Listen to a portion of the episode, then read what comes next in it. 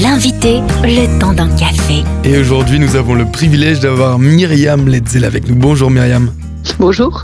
Vous êtes coordinatrice du service Stop Abus, un service d'écoute à la disposition de toute personne victime ou témoin de violences sexuelles au sein d'une structure, d'une église ou d'une œuvre protestante évangélique. Alors, quand on pense aux abus sexuels, on peut faire un rapprochement un petit peu trop rapide avec l'église catholique puisque ça a été très médiatisé par le passé. Et pourtant, l'église évangélique n'est malheureusement pas en reste de ce côté-là. Oui, tout à fait, comme tous les milieux, je pense. Force est de constater qu'il y a aussi des, cas de, de violences sexuelles dans les milieux protestants évangéliques. On parle de victimes, mais on parle aussi de témoins. Alors dites-nous un petit peu pour qui et pourquoi et comment utiliser ce service d'écoute, Myriam. Alors la, le portail d'entrée au service est un site internet. Donc euh, c'est par ce site qu'on trouve au www.stop-abus.fr euh, qu'on va trouver un formulaire en ligne à remplir ou alors des adresses mail ou postales. Euh, pourquoi témoin aussi? Parce que parfois on peut être embarrassé avec quelque chose dont en effet on a été témoin mais dont on ne sait pas que faire.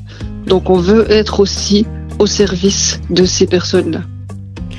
Et alors, quand, quand on n'est ni témoin, ni personne ayant subi ces abus-là, quand on est juste quelqu'un de l'entourage et qu'on soupçonne peut-être quelque chose, comment encourager une personne qui a été victime justement à euh, demander de l'aide ou en tout cas à parler d'un malaise ou d'un abus euh, qu'on voudrait parfois garder sous silence?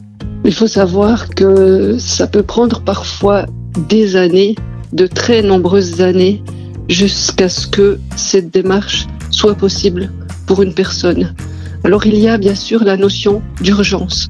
Si on est au courant euh, d'agissements qui sont actuels, notamment perpétrés sur des enfants ou des personnes euh, vulnérables, à ce moment-là, on a une obligation de protection.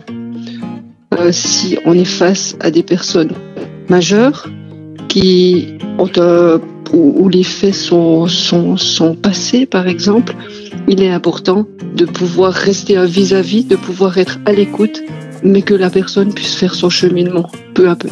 Et est-ce que, est-ce que cette, ce service d'écoute est aussi un message envoyé aux personnes qui sont extérieures à l'Église, euh, à la société qui pourrait estimer que les chrétiens font les choses de leur côté et euh, subissent parfois la loi du silence?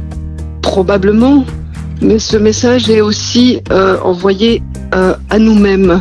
C'est-à-dire que il faut absolument que nous réalisions l'importance de la transparence. L'évangile nous invite à, vivre en paix les uns avec les autres, à prendre soin des plus vulnérables.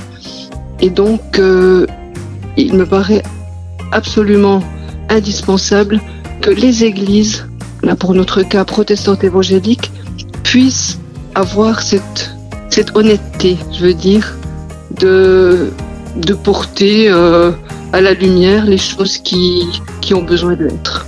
Merci Myriam Letzel pour euh, ce formidable service d'écoute que vous pourrez retrouver sur stop-abus.fr. Un grand merci Myriam.